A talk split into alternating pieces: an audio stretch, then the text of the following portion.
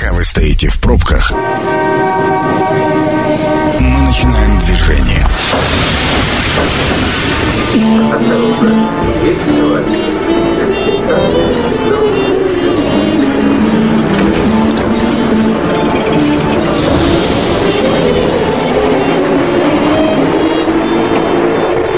Метро. Главные темы Красноярска. Друзья, добрый вечер. Меня зовут Екатерина Кузьминых. А, ну, в общем, не самый радостный повод у нас для темы сегодняшнего эфира. Мы будем пытаться ответить на вопрос, почему профессии врача и учителя перестали быть престижными, и были ли они когда-то таковыми. Я сначала представлю гостей, а потом, э, в общем, расскажу, по какому поводу мы все собрались. А, в гостях у нас э, Адрик Газенкамп, э, декан лечебного факультета Красноярского медуниверситета, врач-анестезиолог, реаниматолог. Андрей Александрович, здравствуйте. Здравствуйте. И Алексей Владимирович Храмцов, экс-руководитель управления образования администрации Красноярска. Добрый вечер. Добрый вечер. Ну, я думаю, что многие жители Красноярска слышали э, новость о том, как э, отец семейства попытался натравить э, бойцовскую собаку э, на фельдшера, которая приехала оказать помощь его ребенку. Вот так эта новость звучит э, во всех СМИ. Мы, к сожалению, не знаем там деталей, подробностей, была ли эта собака действительно бойцовской породы, э, в общем, как вот там натравила, получила ли, ну, известно, что никаких травм не, не получено, но в любом случае вот э, сама ситуация, когда врач при приезжает в квартиру оказать помощь ребенку. И ее не встречают там с распростертыми объятиями, не заглядывают в рот, а не благодарят за оказанную помощь, а, пытают, а встречают хамством, а, наглостью и неуважением, ну, э, такая не из ряда вон выходящая история последнее время. А, вот так всегда было или что-то действительно последнее время изменилось? Ну, мы обсуждали за эфиром, что что-то конкретно по отношению конкретно к учителям, конкретно к врачам изменилось, наверное, вряд ли. Нельзя, наверное, так говорить. Всегда были подобные ситуации, не так широко не были известны и не так широко обсуждались.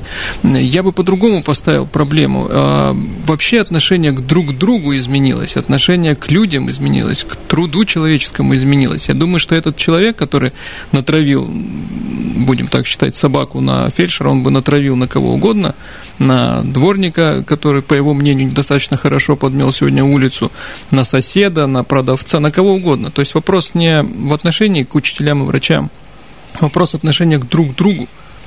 А, соглашусь и поспорю одновременно, потому что все-таки есть а, профессии, которые заслуживают изначально, вот в своей базе особого уважения. Например? Ну вот врачи и учителя однозначно учителя, вот, ну, почему-то, мне кажется, все-таки на второй ступеньке, врачи, врачи на первой. Особенно это Сейчас стало... могут прям сразу возмутиться, почему конечно, вдруг конечно, я не сомневалась. На ступеньки на другие поставили куда-то. А, но особенно это вот сейчас стало в, в ковидную э, такую истерию даже. Э, ну, врачи все превозносят. Ну, мы просто ну, помрем я, все. Вот, я врач, конечно, практикующий, но я все равно здесь не соглашусь. Нельзя ставить действительно на разные ступеньки. А чем человек, который там печет хлеб, подметает улицу, Дворник, вот он да, не заслуживает да. уважения, что ли? Здесь вот... Э, Вопрос вообще к уважению к труду, любому к труду и к, да. к ответственности за то, что человек делает. Давайте послушаем комментарий фельдшера Анны, а, которая, собственно, и э, явилась пострадавшей в этой истории. Остановка по требованию. После осмотра ребенка, уже к окончанию осмотра ребенка, папа решил выпустить пса из этой клетки. Он сказал, я сейчас выпущу собаку. Дальше продолжала нецензурная лексика. Я говорю, что вы делаете? А он, то есть, стал приказывать собаке, чтобы она меня покусала. Кусай ее, кусай. На что жена начала реагировать. До этого она не реагировала. Единственное, что она успокаивала, что вы не обращайте внимания на моего мужа. Далее он выпустил собаку. Собака подбежала ко мне, но э, она э, вела себя спокойно, то есть э, без всяких лаев, то есть она ну, не укусила меня. Дальше начал меня выгонять из дома, и дальше продолжала нецензурная лексика. Я покинула место вызова, сообщила старшему врачу о случившейся ситуации, далее обратилась э, в отдел полиции, где написала заявление. Очень-очень было страшно, потому что все-таки это собака, это все непредсказуемо. Просто хотелось бы привлечь людей к тому, что за свои поступки нужно отвечать, и мы приходим к вам оказывать эту помощь, мы к вам не с войной приходим. Андрей Александрович, э, вы когда-нибудь испытывали на себе негатив со стороны... Ну, вы анестезиолог, реаниматолог. Нет, испытываю, потому что... Не, не могут да, ничего вам один, возразить. Один из плюсов моей работы. Но, кроме этого, я работаю еще в реанимации, то есть анестезиолог-реаниматолог, и мы общаемся с пациентами, и на самом деле вот в эту... и с их родственниками. Э, в самый такой напряженный момент, когда речь о жизни и смерти, да, и, конечно, по-разному абсолютно родственники реагируют, и с негативом, и с обвинениями, это, и с угрозами. Все это было. И тут понятно, Почему, наверное, еще на врачей, на учителей вот это более видно все, потому что люди на пике эмоций находятся, да. На пике эмоций, с одной стороны, они либо больны, им плохо, и тут еще вот что-то не так идет, как им надо, либо их родственники, либо дети. Э, ну и второй момент, что это уже касается всех, наверное, профессий, действительно, многие люди считают, что все, кто что-то делает, э, он должен им делать. То есть врач, он должен им помогать, учитель, он должен учить так, как им видится. Но, опять же, возвращаясь к дворнику, он должен подметать так, как им хочется. И отсюда, отсюда вот возникают все эти очень неприятные, конечно, ситуации. Но я, да, лично сталкивался с таким периодически. Александр Владимирович, э, ну вы же учителем не работали? Как же не работал? Работал. Ну, работал. А вот почему вы... Семь лет простоял у доски. Вот почему вы так, особенно за вторую ступеньку Конечно. переживаете. Эм, вы чувствовали на себя негатив э, детей э, или их родителей? Ну, я пришел в школу в 95-м году работать. Это были очень веселые годы в прямом переносном смысле, поэтому всякое приходилось, и тем более это правый берег Красноярска, школа 67, которая сегодня, к сожалению, не существует уже. Поэтому всякое было, и позитивное, и негативное, все что угодно было. Вопрос на самом деле в том, что мы, наверное, а, перестали, вот была в, в эфире врач говорил, перестали, наверное, уважать или понимать то, что люди делают, и приходят к ним с помощью, либо да, вот с работы. Поэтому нужно быть более, наверное, добрым по отношению к своим близким, кто рядом находится, особенно тем, кто работает и какую-то работу, помощь оказывает. Мне кажется, беда вся в этом, а не в том, что престижи теряются. Если вы посмотрите на конкурсы, которые сегодня в педагогические вузы, они не падают, они, слава богу, растут. Причем и а, средний балл растет. Я посмотрела, э, довелось мне посмотреть э, средний балл в педагогический колледж. Да, так там, да, простите, по да, рейтингу, э, да. ну, просто золотые медалисты, и все, на них заканчивается Совершенно конкурс, верно. все остальные не проходят. Поэтому престиж есть, особенно последние годы, когда стали, стало меняться. Подождите, это не престиж, это сложность поступления в ВУЗ, это, точно так же, как это, в, это в медуниверситет. Попробуй поступить. Не-не-не, это в том, если бы посмотрели бы конкурсы, которые были там хотя бы даже 7-8 лет назад или 10 лет назад, это совсем другое все было. Если посмотрели бы как бы, средний балл лет 15 назад, это совсем другое было. Поэтому это все взаимосвязано. Все взаимосвязано. Друзья, я напомню, что мы работаем в прямом эфире 219 11 10. Если у вас есть какие-то вопросы, мнения, а, вы звоните, пожалуйста, рассказывайте. У меня, знаете, какой, а, ну вот, все-таки у меня, я понимаю прекрасно, что, наверное, соглашусь с вами в том, что, с одной стороны, падает уважение к труду. К труду, но вот вы сказали, что нужно быть добрее. А наше государство, тем не менее, идет все-таки по пути а, наказания. То есть как мы, как мы прививаем уважение? Мы закручиваем гайки, и мы все время то есть добавляем какие-то там элементы в разные кодексы для того, чтобы иметь возможность наказать того, кто обидел учителя, наказать того, кто обидел врача. Вот это правильный путь, на ваш взгляд? Тут мы опять переключаемся, вот государство делает так, государство так. Мне кажется, надо исходить, как всегда, учили Конечно, надо. Но, ну, кстати, какой-то, вот, какой-то длиннющий путь. Так, я, вам, я могу самый сказать, короткий путь – это вот начать самим себя. себе Да, достаточно да. прийти в любую поликлинику, улыбнуться регистратору, и у тебя все вопросы будут решены. Ну, так Катерин, работает вот со знаете, всеми врачами. Это работает всегда. Ну, в 90% случаев не помню кто, кто-то из политиков сказал, государство это я. Когда мы говорим про какое-то эфемерное государство, при этом сами не ходим на выборы, не участвуем в политической жизни и потом сваливаемся на какое-то плохое государство, которое какие-то придумает плохие законы, ну это не совсем про то.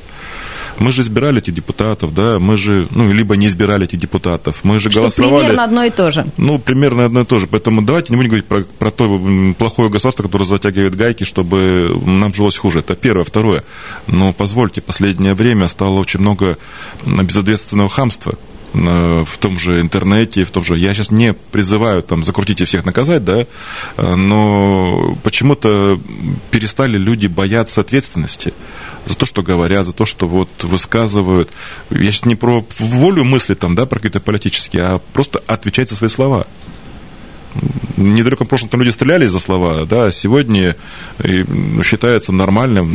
Сегодня тоже стреляют. Это... Сегодня тоже стреляют. К сожалению, к сожалению, да. Вот, к сожалению, да, потому что, видимо, вот эта грань э, пройдена, и это появляется. Я в том числе почему заговорила про юридический аспект, потому что мы все-таки, ну, действительно, есть наказание за разные проступки. Я хотела бы послушать комментарий юриста Андрея Лопатина. Остановка по требованию уголовная ответственность здесь, если был бы причинен вред здоровью. То есть покусала собака сильно или не сильно, в зависимости от тяжести вреда, здесь мы можем, могли говорить об уголовной ответственности. То, что касается административки, надо опять же смотреть, какие это были действия. Возможно, усматривается состав по хулиганству. Ну, здесь там, грубо говоря, штраф будет, государство получит какие-то там 3-5 тысяч рублей. Вариант с гражданской ответственностью. То есть, если, например, порвали куртку, или, например, так напугали, что человек начал заикаться или обратился обратился к психологу или к врачам и так далее, когда мы говорим о компенсации морального вреда. Три варианта здесь возможны. Если покусали, то это с уголовкой связано. Если это, вернее, там испуг, либо укус одежды, это компенсация морального вреда. Ну и заявление в полицию написать стоит, потому что, возможно, усматриваться будет состав административного правонарушения. Ну, э, вот к вопросу юридической составляющей, в общем-то, по большому счету, ну, из того, что мы слышим со слов э, Анны Фельдшера, ну, вот состава преступления никакого нет. Она испугалась собаки. Ну да, и как там все было непонятно. Но э, я соглашусь с тем, что любой вот поступок, он, конечно, должен быть наказан. Вот мы говорим, либо государство, ждем от него чего-то, либо начинать себя, но это не противоречит тому, что, конечно, вот такие вещи э, в отношении кого угодно, они должны быть наказаны так или иначе, потому что человек, вот, человек без, э, не чувствует ответственности, поэтому он пишет, что хочет в интернете, потому что нет ответственности, поэтому он может собаку натравить, нет ответственности. А, но вот что делать с этим, да, закручивать там гайки на государственном уровне, проще всего рассуждать. Так а вот давайте сейчас государство государство что-нибудь придумает. Так просто не ответить. А главное, что так не работает, потому что мы прекрасно понимаем, как этот механизм дальше функционирует. Очень долго. Никак. Да, ну, ча- чаще всего, да, особенно если, то есть с точки зрения простого фельдшера, который пришел к ребенку, а на нее натравили, да, может быть, и не травили собаку, но она просто боится собак. И этого достаточно для того, чтобы уважать ее как бы отношения в конкретный момент и там убрать собаку, например, и, ну, в общем, как- как-то уважительнее к ней относиться. Но мне кажется, что вот то общественное порицание, например, которое раздувается сейчас по каждому такому случаю, оно работает, наверное, лучше, чем э, буква закона.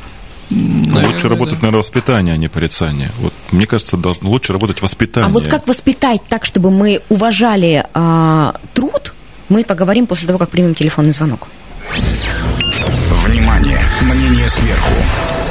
Здравствуйте, вы в эфире, как вас зовут? Да, здравствуйте, здравствуйте, добрый вечер, зовут меня Александр. А, смотрите, такое мнение по поводу, все это идет из воспитания а, изначального, соответственно, это надо систему образования маленько поменять. И правильно вы говорите, что к труду приучать и к ответственности. А, сам бы я бы хотел бы поблагодарить учителей. Я очень их уважаю, и докторов тоже, потому что ну, сталкиваюсь с жизнью. Это кто-то не уважает просто разово. Не все ну, я вот, допустим, уважаю. И сам по образованию я преподаватель технологии предпринимательства. Спасибо большое, Александр, за ваше мнение. А, Алексей Владимирович, я бы вот все-таки к, к вам как педагогу вернулась с вопросом, а как воспитать тех, кто будет уважать? Вот мы все говорим, нужно начинать с себя, нужно начинать с воспитания, абсолютно согласна. Но я не представляю, вот честно, я как мать не представляю, как это сделать. Ну, то есть я могу своим примером показать, вот я могу уважительно относиться, но а опять прежде же... всего пример, прежде угу. всего пример, если... Ну тогда это не школа и не образование, а ну, семья. это все, конечно. Я же не говорю, что должно все школа взять, но в то же время ребенок после семьи, там, с трех-семи лет приходят другие коллективы большие, в школьные коллективы, и там тоже происходит воспитание. Воспитание – постоянный процесс, и точно его не нужно там перекладывать на кого-то одного, это в комплексе все. А я про другое говорю, что да, нужно, во-первых, чтобы у мам, у пап была возможность воспитывать детей, а не бегать целыми днями в поиске средств на их существование. Это первое. Простые человеческие должны быть потребности удовлетворены, и у людей должно быть время на то, чтобы воспитывать детей. Дети должны приходить в нормальные школы, они должны быть не переполнены, у них должно быть свободное время, у них должно быть дополнительное образование, у них должна быть возможность пойти заниматься скрипкой, гитарой и еще чем-то. Это большой процесс, который и большие, большая работа, которая в комплексе должна быть. К сожалению, последнее время, после там, 91 года, это все меньше и меньше. Но сейчас вроде как Андрей надеяться. согласны с коллегой? Вы ведь э, тоже преподаете студентам? Да, это все правильно, но а, опять же, вот получается, что чтобы что-то поменялось, э, нам нужно подождать, пока поменяется там экономическая составляющая, поменяется, как вот радиослушатель говорит, система в школе должна поменяться. Нужно, а как поменять систему, это никто не знает. Это, да, это бесконечная штука. А вот сделать так, чтобы сегодня, вот сейчас э, родитель стал авторитетом для ребенка и показывал правильный пример, ребенок воспит, я уверен, что ребенок воспитывается большей частью это в семье, и он видит, как поступает мама, папа, и отсюда формируется его отношение к жизни. Его в школе научат, да, математике, там, русскому языку, правилам каким-то еще так далее, так далее. Но воспитание на родителях.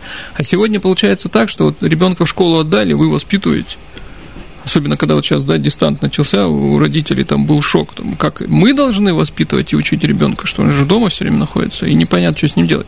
А и спросить-то вроде не с кого, да, кроме как себя. А вот надо так, чтобы вот вокруг все может происходить. Ребенка могут хамить, он может в интернете смотреть, как, кстати, вот учительницы младших классов все там фотографируют, там, снимают, как в клубы ходят и так далее, с чем я не согласен. Они могут это все видеть, это никуда не денется. Но когда они придут домой, они увидят маму, папу, которые совершенно иначе себя ведут. И они должны быть для него авторитетом. И тогда он будет расти точно таким же хорошим, воспитанным человеком. И это можно делать уже сейчас, не ждать, пока поменяется политическая составляющая какая-то. Мы уже пересидели пару минут, но прервать вас было невозможно. Мы сейчас на рекламу, друзья, на очень короткую прервемся, а после обязательно вернемся в студию. Оставайтесь с нами. Это программа «Метро». Авторитетно о Красноярске. Друзья, еще раз здравствуйте. А, мы возвращаемся в эфир. Напомню, что обсуждаем мы сегодня престиж профессии врача и учителя. А, ну и информационным поводом послужила история, когда хозяин квартиры натравил а, бойцовскую собаку на фельдшера, которая пришла оказать помощь его ребенку. Э, в гостях у нас Алексей Храмцов, экс-руководитель управления образования администрации Красноярска, и Андрей Газенкамп, декан лечебного факультета медицинского университета и врач-анестезиолог-реаниматолог. Еще раз вам добрый вечер. Слушателям еще раз здравствуйте, те, кто к нам только что присоединился. Я предлагаю начать вторую часть с комментария психолога, который, собственно, ну, вот со своей с точки зрения а, профессиональной отвечает на вопрос, а в чем причина неуважения к, казалось бы, таким уважаемым профессиям. Остановка по требованию. Престиж понизился потому, что эти две профессии как-то перестали развиваться. Так ярко и активно, если их, ну, не, не то что сравнивать, но наряду с другими профессиями развивается очень медленно. И, как ни странно, вот великие мира сего, они только, ну, усугубили, наверное, эти моменты, потому что ведь лечатся люди, которым точно надо вылечиться, они за границей. И дети их учатся тоже за границей. А то, что, ну, в каких каких-то школах дети сидят за теми партами, за которыми сидели еще, ну, может быть, не их там мамы, но точно еще их тети или дяди, и, в общем-то, всем это кажется достаточно нормальным. Или заглянуть в какую-то, ну, областную или районную поликлинику, даже, ну, не центр города, и все прекрасно понимают, в каких, ну, не знаю, условиях работают и сами медики, и в какие условия приходят пациенты. И все, и тут все видно. Не надо догадываться, не надо никаких там социологических опросов, исследований. Просто зайти в любую поликлинику, посмотреть, как выглядит, ну, красивое слово ресепшн есть, да, как выглядит регистратура, как выглядит то место, в которое ходят все, теперь это называется там санитарной точкой, и как выглядят те коридоры, по которым приходится ходить каждый день людям, которые там работают, и те, которые туда приходят. И все. Если развести на два понятия, а, есть как будто бы престиж образования и престиж самой профессии. Но вот смотрите, ведь образование а, медицинское, оно как будто бы еще престижно. Ведь поступить в медицинский университет не так просто. И, наверное, сейчас, ну, я никого не удивлю, и все это, все это прекрасно понимают. Но удивительно, что четверть специалистов, которые попадают потом после окончания вуза, там университета, они попадают вот уже в реальность профессии, сожалеют и меняют эту профессию. Педобразованием и с престижем вот там еще все интереснее, потому что тенденция вообще такая, что вот если ты никуда не поступил, ну, в общем-то, куда-то хочется поступить, а не просто болтаться или терять год, то в спец ты точно поступишь. И вот с педобразованием, наверное, здесь уже еще сложнее и вот интереснее, потому что прямо даже престижа образования педагогического, его уже оттуда нет изначально. Это было мнение психолога Анжелики Шандро. Э, Алексей Владимирович, ну с вами мы обсуждали уже, вы прям почти в голос смеялись по поводу престижа э, педобразования, что действительно, это, ну, там, 15 лет назад так правда было. Да, так оно вот было. В моей, в моей картине мира, такой, если бы я с этим не столкнулась сама, э, я бы до сих пор думала, что, ну, в пед-то можно поступить. Я так думала, ну, ладно, племянница, ну, завалила ты экзамен. Да не переживай, в пед-то возьмут. И тут я посмотрела вступительные условия и поняла, что нет. Какие еще по поводу вот такого отношения? э, Да, ну я вот прям крайне не согласен с коллегой э, по поводу профессии не изменяются. Они очень сильно изменяются. Э, Я просто помню первые годы, когда пришли в школу работать и появились сотовые телефоны. Вот там был, конечно, разрыв, такой диссонанс был, когда учитель не то, что его не имел, он не понимал, что это такое, а школьники приходили уже, да, у них были уже эти сотовые телефоны, и что-то мы там между собой делали, переписывались, что-то что-то творили. Там был какой-то диссонанс, не развитие профессии. Сегодня, извините, там в школе уже и 3D есть, и VR, и все что угодно есть. Поэтому, ой, что-то не то наговорила коллега. Но, а, тем не менее, вот э, как бы мысль, которую я услышала, я, извините, опять в сторону государства. Не потому, что я как-то вот не понимаю, что такое государство, а потому что, а, ну, то есть, когда ты приходишь в обшарпанные стены, э, ты отождес- отождествляешь с ними сотрудников этого учреждения.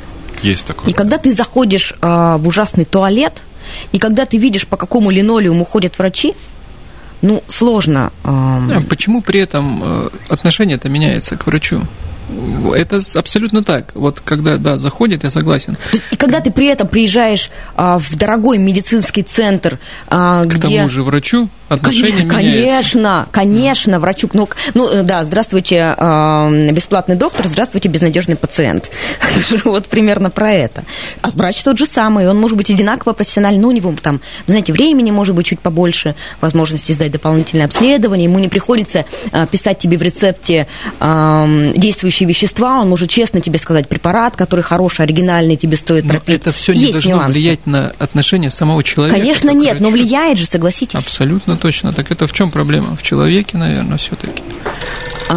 Мне кажется, к необходимости, когда мы говорим, что нужно сделать, чтобы заставили уважать врачей и учителей, сделайте им условия работы такие, чтобы люди ахали, когда они заходят в помещение, где эти люди работают. Это нужно для того, я согласен, чтобы само качество а, оказания медицинской помощи, качество педагогического Слушайте, работы качество, росло. вот качество не всегда изменится от того оборудования, да, мозг человека, да, какие-то условия. А вот, а вот какой, по какому Удобство, линолеуму ходит врач? это, ну, это, Это само, важно. это самоидентификация, это самоощущение. Врач тоже будет себя по-другому чувствовать, когда он идет по Абсолютно красивому согласен. коридору или по обшарпанному С этим коридору. согласен, да. Я про то, что это на отношения не должно влиять. Очередное, это ну, понимание должно быть этого. Телефонный звонок давайте примем. Здравствуйте, как вас зовут? Здравствуйте, меня зовут Семен. Делитесь Я, своим я на самом деле, у меня есть мнение, а, да, оно очень с вами похоже по поводу государства. Вот, э, я так думаю, что вот за океаном на самом деле есть самые престижные профессии, это как раз учитель, врач, э, полицейский и пожарный. И это самые экономически оплачиваемые профессии. У нас, к сожалению, это с точностью да наоборот. Семен, а вы сколько И- лет в Штатах прожили? О, я год там был. Вы, раб- Вот. ну, в смысле, вы именно там жили или туристом? А, ну, год, получается, жил, то есть, ну, наверное, всю структуру понял.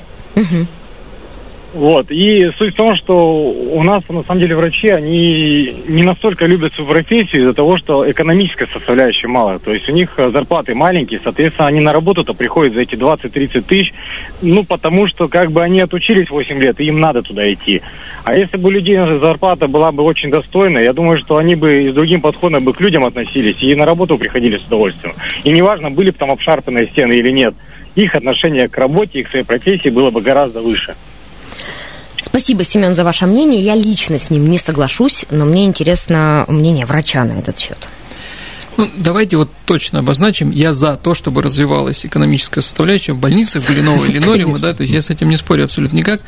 А, не согласен э, про то, что врачи идут вот на работу без удовольствия, потому что зарплата там плохая, низкая и так далее. Вот если человек пришел, а, начну даже с другого, что в медицину, как в педагогику, нужно идти не потому, что это престижно, модно, классно и очень нравится, как ты выглядишь там у доски или в халате в белом, а потому что ты хочешь работать доктором или учителем. И вот если ты идешь работать доктором, потому что ты хочешь работать доктором, то ты будешь в тех условиях оказывать помощь, в которых будут. То же самое учить детей ты будешь ну, в тех условиях, которые есть. Сейчас есть такие врачи, сейчас есть такие педагоги, безусловно, ну и все другие специальности абсолютно. А если ты пошел туда только потому, что вот тебе нравится, как ты смотришься в операционной, в новой классной форме, классного цвета, как в краевой, например, оперблок на спине написано, то хоть сколько денег плати, ты все равно не будешь больше от этого любить пациентов, ты не будешь больше от этого любить там 9-часовой рабочий день и так далее. Хорошо, если 9. Э, очередной телефонный звонок. Здравствуйте, как вас зовут? Здравствуйте, Николай меня зовут. Слушаем ваше мнение. А, ну, по поводу мнения прозвучало, по поводу обшарпанных стен. А, я соглашусь с этим мнением, а, потому что а, твое рабочее место а, должно соответствовать ну, твоей специальности, твоему уровню образования, так сказать, да, и финансовая составляющая тоже очень важна.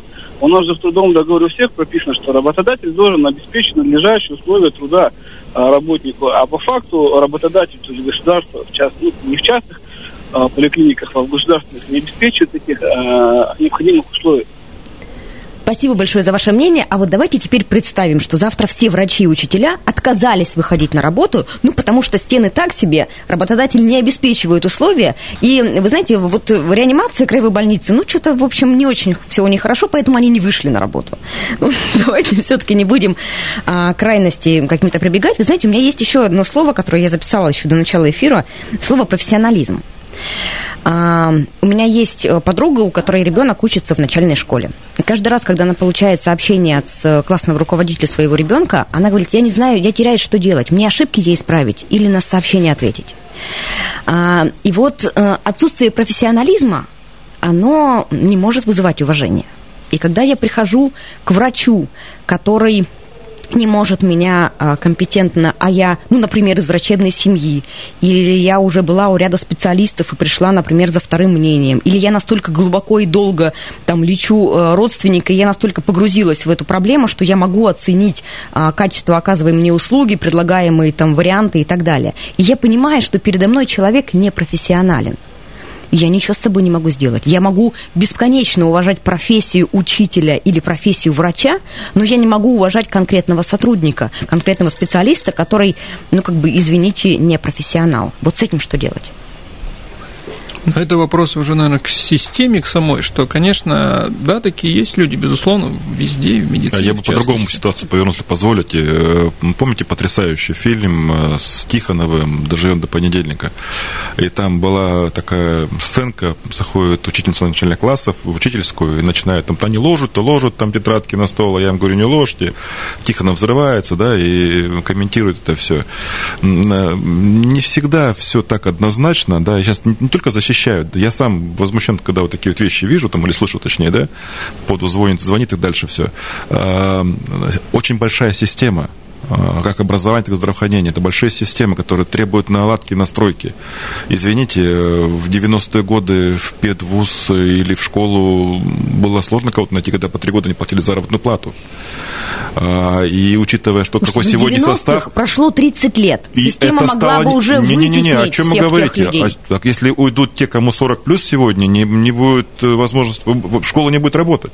Дефицит сохраняется. Огромный сформировался дефицит кадров, огроменный просто. И он сегодня, к сожалению, не восполняется. А это мы возвращаемся к тому самому якобы престижу и высокому конкурсу якобы... вузы. А, хорошо, престижные профессии, но где? Почему тогда мы не вытеснили тех непрофессионалов, Слишком много было которые, есть, которые есть в системе, из-за которых мы эту систему часто не уважаем, потому что, ну вот ты сталкиваешься с непрофессиональным учителем, извините, тебе сложно представить, что где-то, наверное, есть классный педагог. В Красноярске, на минуточку, если я правильно помню, 24 тысячи учителей. Педагогический вуз, вуз нас выпускает, там, ну, около тысячи в лучшем случае. Всех. Вместе с педколледжами. Поэтому, а учитывая, что практически... За 30 лет это 30 Практически во все... Так а люди-то, извините, взрослеют, стареют, Вот уходят именно, на они же пенсию, не на год меняются. работать, а они же Да, да, да. продолжают работать. А, кроме, кроме э, системы образования городской, есть еще профессиональные и прочее, прочее. А учитывая, что во многих территориях педагогические вузы закрывали, и наш вуз один из немногих, который остался, то ситуация, она очень даже безрадостная. Слушатель у нас очень долго висит на линии. Спасибо большое за ожидание. Вы в эфире, слушаем вас. Здравствуйте. А, Меня зовут Андрей. А, Алло, слышно меня? Да-да-да, Андрей, мы вас слушаем. А, У меня такое, скажем, системное стратегическое мнение по поводу медицины в нашей стране. Сейчас, как и все в нашей стране, после перестройки, а, у нас все в медицине направлено на получение прибыли. Ну, то есть капитализм – это а, основа э, капитализма – это прибыль получения. И не всегда э, процесс получения прибыли, он э, коррелирует, совпадает э, с процессом э, выздоровления человека, его э, лечения, ну, чтобы он был здоров а, большую часть времени. Скорее даже наоборот, даже есть анекдоты на эту тему, а, что там э, ты взял, вылечил нашего пациента там, за месяц, а я э, 15 лет э, тебя растил и учил э, за счет этого пациента, да? Это два еврейских доктора, сын и папа беседуют. так вот, а, мое мнение, что медицина ни в коем случае не должна быть коммерческой, ну, по крайней мере, в нашей стране. Она именно целью должна иметь здоровье всего населения. И, кстати, это прописано у нас в Конституции Российской Федерации, что государство обеспечивает здоровье граждан. С одной стороны, а с другой стороны, естественно, государство должно а, оплачивать а, зарплату врачей на таком уровне, чтобы они себя чувствовали, ну, как минимум, средним классом. То есть это обязанность государства должна быть в первую очередь и оснащение, и зарплата медиков. Они не должны думать вообще о коммерческой составляющей своей деятельности, они действительно должны работать на благо здоровья населения и по призванию.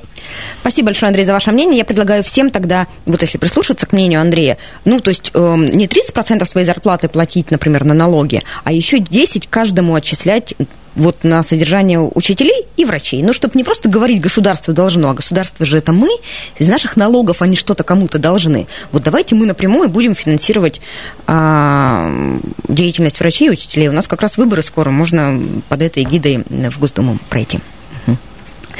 А У нас, на самом деле, остается очень мало времени до конца эфира, и ну, э, мы вот, конечно, смеемся, смеемся все полчаса, но ситуация на самом деле не очень а, приятная, когда ты оказываешься с этой проблемой лицом к лицу. Если а, коротко, то вот а, и, и резюмируя, что действительно нужно сделать, а, то, ну вот, чтобы как-то переломить ситуацию. А Я попытаюсь философски, наверное, к этому ответить. Ну, наверное, пройти нужно через пустыню и оставить то, что в ней нужно. Вот и все. Мы пока это не пройдем и не поменяется все это. Так мы будем кого-то пенять, искать крайнего, спрашивать. А, Ну, надо пройти через пустыню. Еще маленько осталось, там 44 года до- должно было быть, да? Андрей Александрович. Я скажу очень коротко. Надо и просто на самом деле. Надо просто жить и работать по совести. Вот когда учителя будут учить по совести, врачи будут лечить по совести, и каждый человек будет жить по совести нормально, вот правильно. И, все всё. остальные будут профессии работать по совести. Так каждый же будет жить и работать, да. И относиться к друг другу нормально, с себя начинать, очень просто. То тогда нам не придется ждать, когда поменяется вся эта система и жизнь станет лучше, но это не от нас будет зависеть, от государства.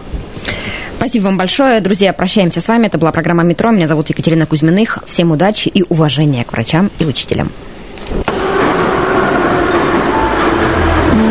Станция конечная. Поезд дальше не идет. Просьба освободить вагоны.